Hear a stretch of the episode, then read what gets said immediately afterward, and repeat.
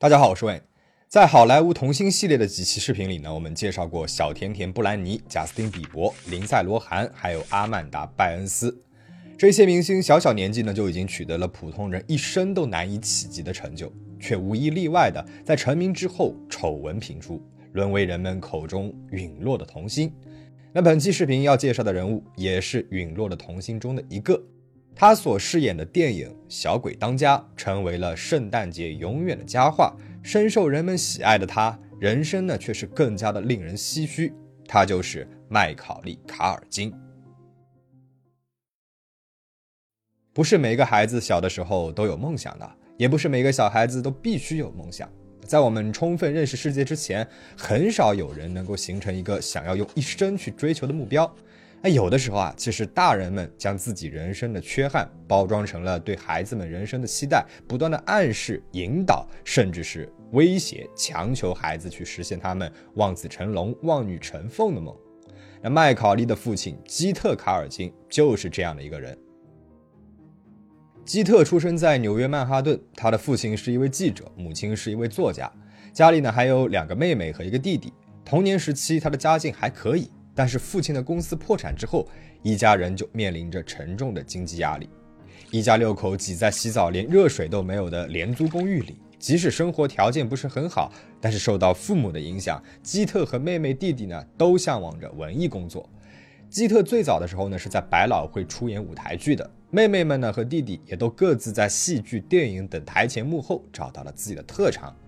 基特曾经作为临时演员参演过百老汇戏剧《西城故事》，也在戏剧《哈姆雷特》当中出演过一个小角色，但是他一直呢都没有机会饰演主角，也没有获得什么名气。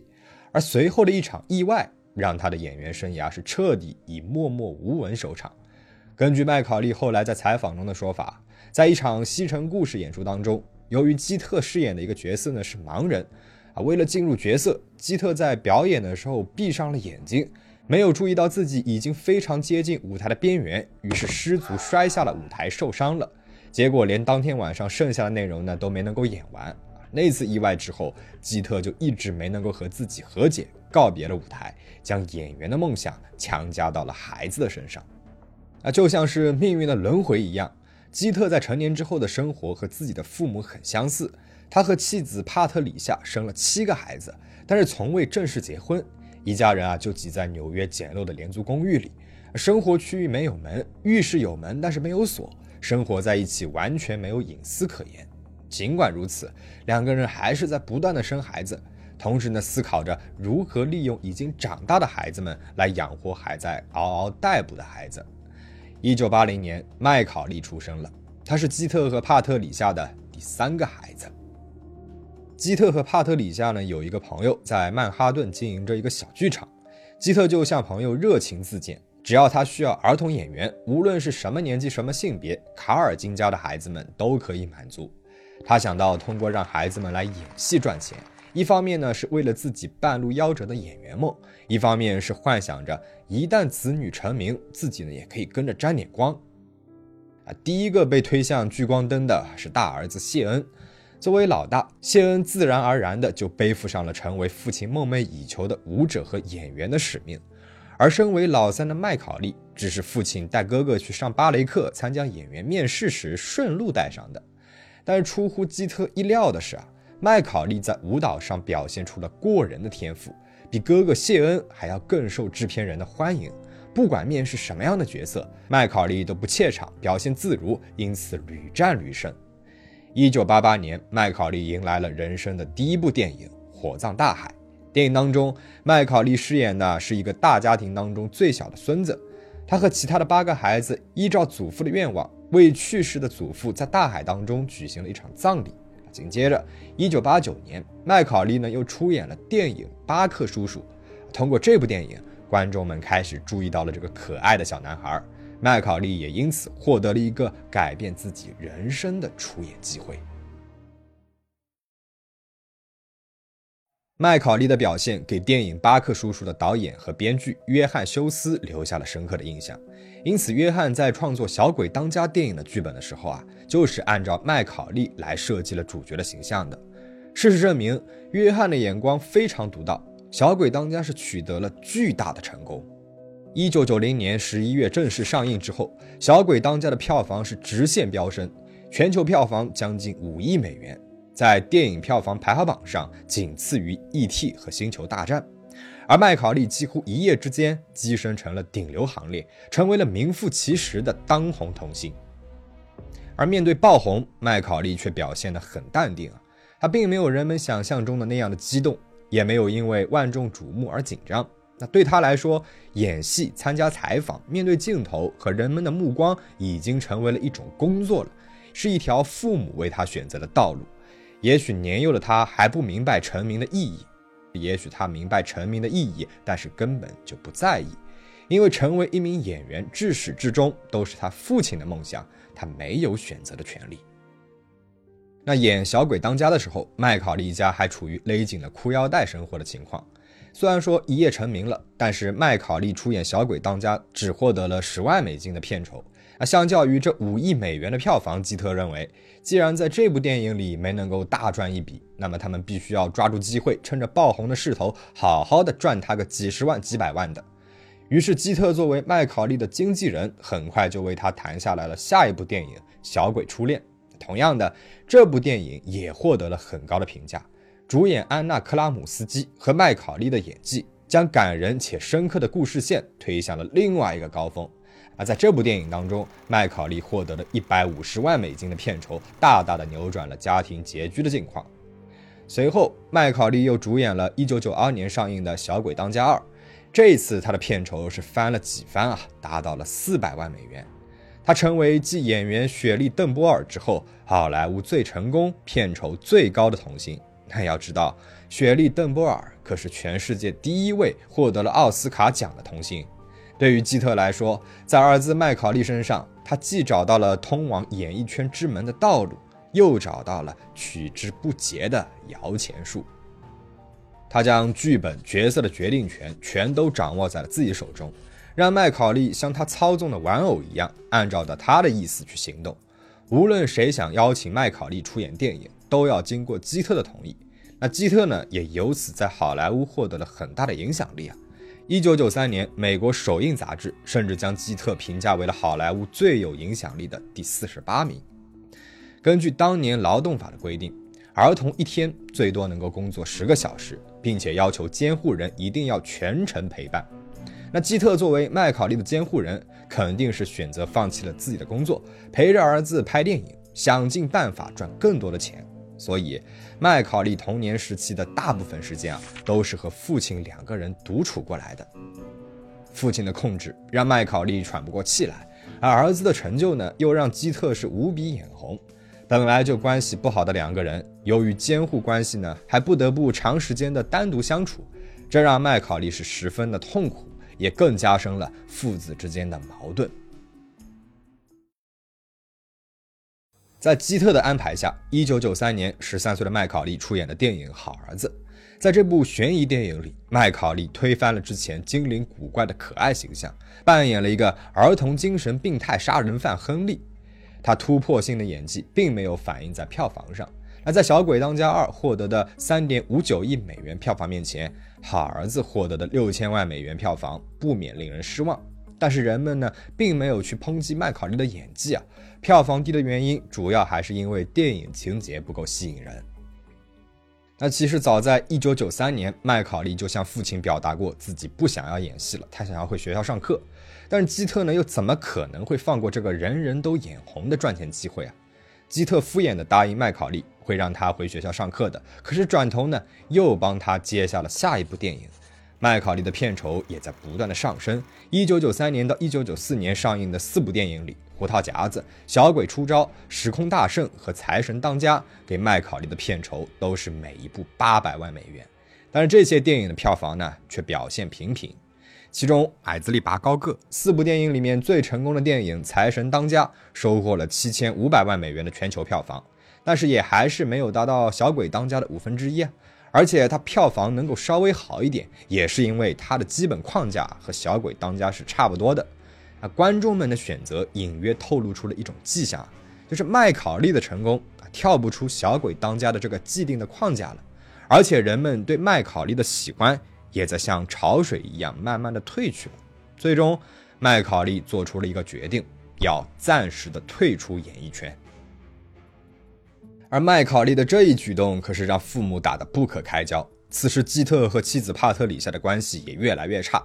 眼看这场事实婚姻就要走到尽头，麦考利的抚养权呢却是个大问题。基特和帕特里夏谁都不想放弃他的抚养权，两个人僵持了两年，一直没能够达成一致。显然，麦考利不想跟着父亲一起生活，最终母亲赢得了抚养权。到了庭审的最后一天，基特没有出现在法庭，他从家里面偷走了所有贵重的收藏品，从此销声匿迹。随着父亲的消失，麦考利的演员生涯也中断了十年。他如愿的回到了学校，像其他的普通孩子一样上了高中。青少年的他非常迷恋纽约的反主流文化，他把头发染成了粉红色，开始抽烟酗酒，在街头涂鸦。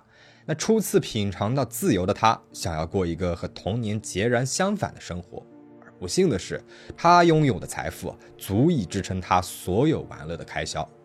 媒体密切关注着他的一举一动，将他的私生活无限放大，用无下限的标题吸引着人们的注意。到了2003年，23岁的麦考利决定重回荧幕，出演一些成熟的角色。他参演了传记的剧情片《派对怪物》。但这次回归却以失败告终。这部电影的评分啊非常一般，国内票房呢还没有超过一百万美金，连他之前出演电影的零头都没有到。